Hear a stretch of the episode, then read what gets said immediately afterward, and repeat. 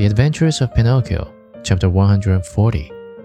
What was his surprise and his joy when, on looking himself over, he saw that he was no longer a marionette, but that he had become a real live boy.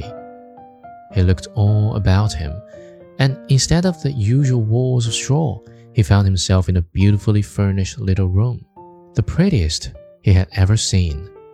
In a twinkling, he jumped down from his bed to look on the chair standing near. There, he found a new suit, a new hat, and a pair of shoes.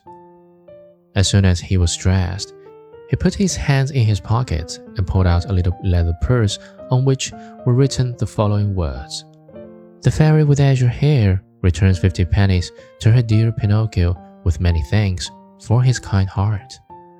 The marionette opened the purse to find the money, and behold, there were fifty gold coins.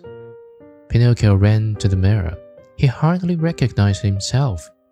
The bright face of a tall boy looked at him with wide awake blue eyes, dark brown hair, and happy, smiling lips.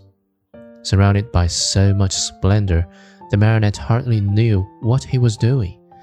He rubbed his eyes two or three times, wondering if he were still asleep or awake, and decided he must be awake.